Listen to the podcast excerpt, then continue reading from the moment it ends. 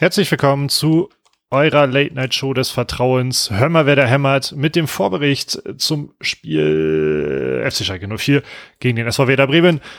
Hallo Matthias Althoff. Hallo Lars Knieper. Ich bin sehr froh, dass wir diesen Abend miteinander verbringen. Ähm, ich wäre ein bisschen froher, wenn ich ein bisschen fröhlicher auf das kommende Spiel drauf gucken könnte. Und ich habe tatsächlich ein bisschen Angst, dass wir es nicht mal schaffen, Schalke zu schlagen.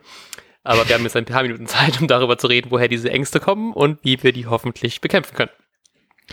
In dem Moment, in dem du sagst, dass wir nicht mal Schalke schlagen können, vielleicht äh, eröffnet sich gerade bei mir in, im, im Twitter-Feed, dass die Deichstube postet, aufgrund dieses einen Corona-Falls bei Schalke tritt Schalke vielleicht ja mit einer B11 an und wie peinlich wäre das Schalke und B11 und dann verlieren. Oh Mann, oh Mann. Ja, genau. Vielleicht habt ihr das schon mitbekommen. Ähm, der gute Harid ist Corona-positiv getestet worden. Es gab am Dienstag einen Test, der war wohl noch negativ. Dann gab es jetzt am Donnerstag einen Test, der war positiv. Deswegen ist er jetzt in häuslicher Quarantäne.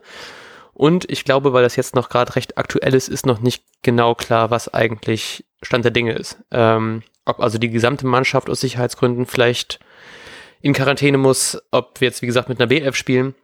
Da bin ich sehr gespannt. Ähm, generell, weiß nicht, ich finde das Spiel gegen Schalke ist immer so, es war letzte Saison auch schon so ein bisschen so, als die so eine schlechte Phase hatten, dass wir unbedingt gegen Schalke gewinnen mussten, gefühlt und glaube ich auch gewonnen haben, wenn ich das richtig in Erinnerung habe. Ähm, und jetzt ist halt eben wieder so, ne? Direkt, man hat sich viel erhofft von der, wie eigentlich auch bei Werder aus der, aus der Sommerpause, dass man irgendwas macht und dann starten beide Teams mit einer ähm, recht deutlichen Niederlage. Ich meine, bei Schalke, bei dem 8-0 gegen die Bayern war es wohl noch ein bisschen deutlicher, aber ich meine, gegen die Bayern haben wir, glaube ich, auch schon mal zum Saisonauftakt recht hoch verloren. Ich glaube, da war es nur ein, war es dann ein 6-0? Ich weiß es gar nicht mehr. Ähm, ich kann es auch nachgucken, aber so wichtig ist es auch nicht. Ich habe nicht genug Zeit in diesem Vorbericht. Ähm, trotzdem äh, macht es halt eben einem Sorgen, gerade wenn dann diese beiden Teams aufeinandertreffen. Und da macht halt eben so ein, äh, so ein Ausfall von Harid, auch wenn ich natürlich ihm nur das Beste wünsche, ein bisschen Hoffnung, dass wir dann zumindest so einen, der bei denen im Mittelfeld schon mal ausfällt, tut es dann auch in gerade so einer Situation doch ganz gut. Ja, oder, also punktetechnisch bestimmt gut. Ähm, oder es tritt der Fall ein, den ich schon befürchtet habe, von wegen, äh, man, man gewinnt dann und sagt, ja, so schlecht war es ja gar nicht wie, oder ist es ja gar nicht wie, ähm, wie der erste Spieltag uns halt glauben lassen. Wir verpflichten einfach niemanden mehr, obwohl wir Rashica vielleicht noch verkaufen, aber äh, das ist ja auch ein bisschen in die Ferne gerückt. Ich will auch nicht ja. zu viele negative Vibes, wir brauchen mehr positive Vibes. Ähm,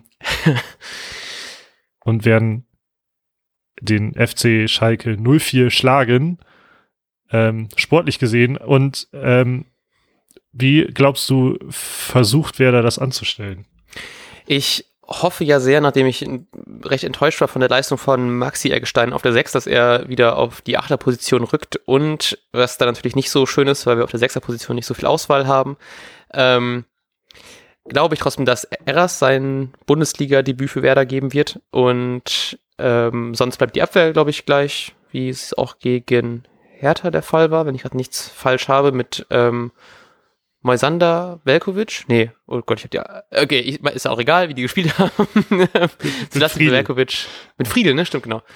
Ähm, äh, äh, ich habe jetzt hier äh, Moisander und Velkovic stehen. Ich bleibe einfach okay. mal dabei. Und ähm, Augustin und Gebrselassie, dann, wie gesagt, Eras Eggestein Klaassen. Und vorne fand ich das sehr schwer, weil ich von, ich und äh, diverse Fans im Internet waren sehr erbost über die Leistung von Osako.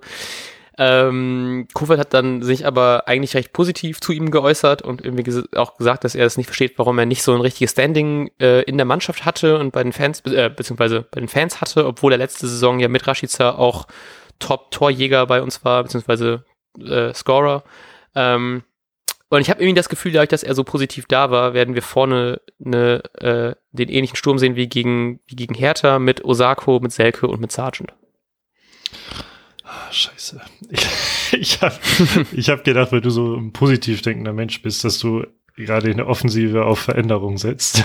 ich würde es auch sehr hoffen. Ich glaube, ich würde mich mehr darüber freuen, wenn es da tatsächlich mehr Änderungen gäbe, als wenn ich richtig lege. Aber irgendwie habe ich das Gefühl, da wird, glaube ich, vorne nicht so viel kommen. Und das regt mich jetzt ja. schon auf. Aber ich habe noch ein bisschen Zeit, um meine, meine Wut zu sparen, bis ich dann um 17.30 Uhr erfahre, wer wirklich auf dem Platz steht. Ja, ich glaube nämlich leider dasselbe, obwohl ich mich über Änderungen freuen würde. Aber ich, also ich, genau, Osako war ja so ein Thema, da gab es entsprechende Aussagen. Ähm, trotzdem hat Kofeld ja auch gesagt, er hat zwei schlechte Spiele gemacht. Deshalb habe ich ein bisschen die Hoffnung, dass vielleicht ähm, so ein Jojo Eggestein auch für ihn spielen könnte, aber Oh, ich schön. ich glaube irgendwie einfach nicht dran. Ähm, Thema Füllkrug war auch, klang für mich äh, so ein bisschen, als ob Füllkrug immer noch nicht bei 100 Prozent zu sein scheint, auch wenn Füllkrug das anders sieht. Trotzdem haben jetzt einige, also ich glaube, die beiden groß, großen Werder, die journalistischen Werder-Portale ihn, glaube ich, äh, in der Startelf vermutet. Das glaube ich aber auch nicht. Ähm, ich bin, glaube ich, ich bin so, ich bin so negativ eingestellt, dass ich davon ausgehe, dass die, ge- genau die gleiche Elf wieder auf dem Platz steht wie letzte Woche. Oh, ich hoffe nicht. Aber vielleicht ist ja bei Selke nach seinem endlich Bundesligator für Werder der Knoten geplatzt. Und jetzt wird er uns gegen Schalke zum Sieg ballern und wird uns das folgende Ergebnis bescheren, was du mir jetzt sagen wirst. Ähm, 1-1 nochmal. Hast du nicht gerade gesagt, wir gewinnen gegen die? Egal, okay, ich, ähm, ich hoffe sehr, weil ich glaube, es wird ein 2-1 für Werder und ich hatte Angst, dass du das gleiche tippst. Äh, deswegen bin ich froh, dass ich meinen Tipp so behalten kann.